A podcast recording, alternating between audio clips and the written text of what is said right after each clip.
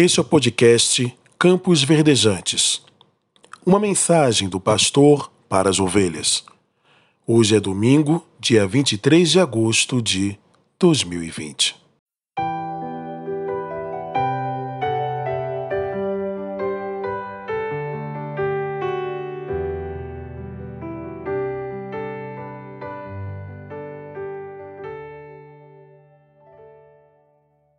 Quero compartilhar com você o texto da palavra de Deus que está escrito no Evangelho de Mateus, capítulo de número 11, versos 29 e 30, que diz: Tomem sobre vocês o meu jugo e aprendam de mim, pois sou manso e humilde de coração, e vocês encontrarão descanso para as suas almas.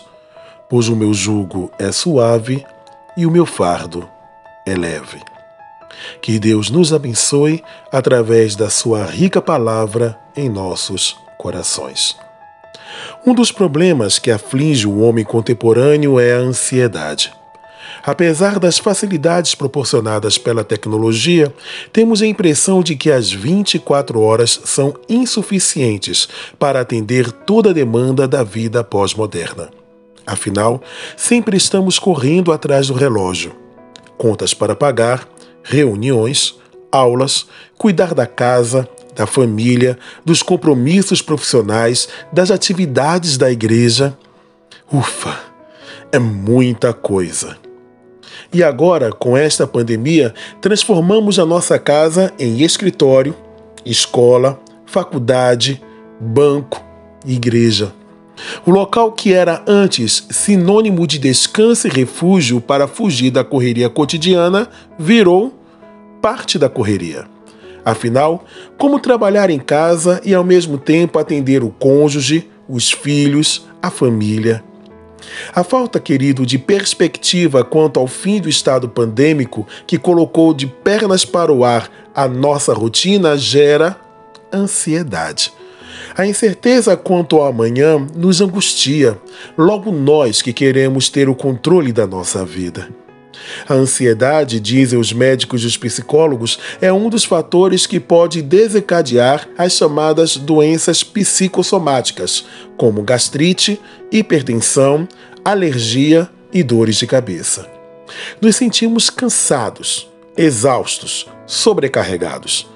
Nesta hora, quero então apresentar o que Jesus disse para os seus discípulos: Levem o meu jugo.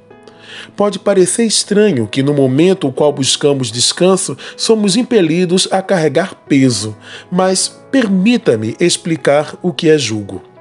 O jugo era uma espécie de arreio de madeira que os fazendeiros de Israel colocavam nos animais, geralmente bois, usados para arar a terra ou para carregar materiais pesados.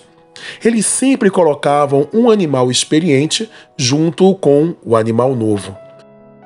As tiras sobre o animal experiente eram colocadas mais junto ao corpo, apertadas, porque ele estava acostumado a carregar o peso com mais facilidade.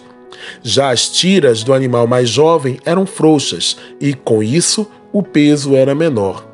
O fardo era leve.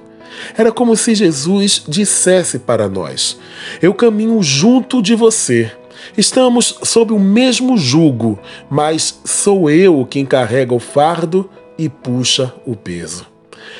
Queridos, reclamamos tanto da vida, das nossas responsabilidades, dos nossos afazeres e nem percebemos quantos fardos o nosso Senhor tem carregado por nós. Temos consciência de alguns, os nossos pecados, por exemplo, mas Ele também leva a nossa dívida eterna, a nossa vergonha. Mas existem outras coisas que nem imaginamos. Por exemplo, ele levou os nossos temores antes mesmo de sentirmos. Ele levou a nossa confusão e os nossos medos de modo que não fôssemos confundidos. E aqueles momentos em que somos surpreendidos pela paz que inunda nossa alma em meio às tempestades da vida. Na primeira carta do apóstolo Pedro, capítulo de número 5, verso 7 diz: Lançai sobre ele, Jesus, toda a vossa ansiedade, porque ele tem cuidado de vós. A exaustão, querido, nos impede de muitas realizações, inclusive por trazer pensamentos pessimistas. Por isso, precisamos colocar as nossas vidas nas mãos daquele que não se cansa e nem se fatiga. Como está escrito no livro de Isaías, capítulo 40, verso 28. O jugo de Jesus nos traz paz e esperança. E você pode me perguntar: como assim, pastor? O Mestre nos diz: Aprendei de mim, que sou manso e humilde de coração. O segredo para vencer a ansiedade é descansar. Jesus, ao longo de sua vida terrena, sempre confiou no Pai Celestial.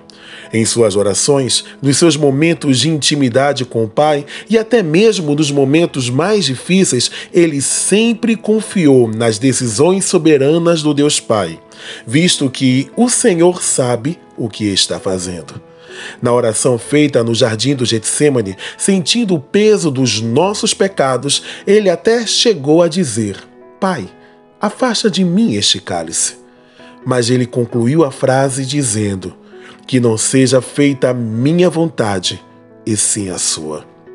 Ao nos rendermos ao senhorio de Cristo, ao descansarmos em seus braços, perceberemos que a nossa ansiedade se esvairá. Afinal, Ele e somente Ele sabe o que é melhor para as nossas vidas. Certo dia, queridos, o saudoso pastor Davi Gomes compartilhou a seguinte experiência. Uma noite, ele não conseguia dormir porque não havia conseguido os recursos financeiros necessários para pagar seu programa de rádio e estava sob o risco de perder este programa. Enquanto sua esposa dormia, ele andava de um lado para o outro no quarto preocupado. Em um dado momento, a esposa acordou e, incomodada com a situação, lhe perguntou: a Bíblia não diz em Salmos 121, verso 4, que Deus não dorme e nem cochila? Ele então respondeu: Sim, é verdade. E você acredita nisso? perguntou a esposa. Claro que sim, respondeu com convicção o velho pastor. Então ela lhe perguntou mais uma vez: Você já falou com ele sobre a necessidade deste dinheiro? E ele disse: Já, várias vezes. Então a sua esposa concluiu: Então vem dormir, homem. Para que ficar vocês dois acordados para resolver o mesmo problema? Talvez, queridos, nos comportemos como o pastor Davi Gomes. Estamos andando de um lado para o outro, insones, e esquecemos de que servimos a um Deus que nunca se cansa. Portanto, descanse no Senhor. Confie no seu agir lance sobre ele as suas ansiedades. Ele tem cuidado de nós. Ele tem cuidado sempre. Que Deus em Cristo nos abençoe. Um cheiro no coração.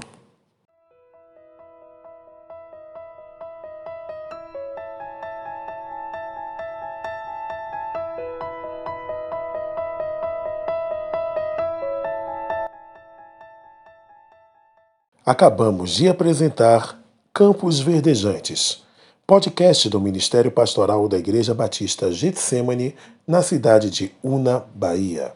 Apresentação: Pastor Márcio Frazão. Edição e mixagem: Vinícius Frazão. Produzido pelo Departamento de Comunicação da Igreja Batista Getsemane. Lugar de Esperança.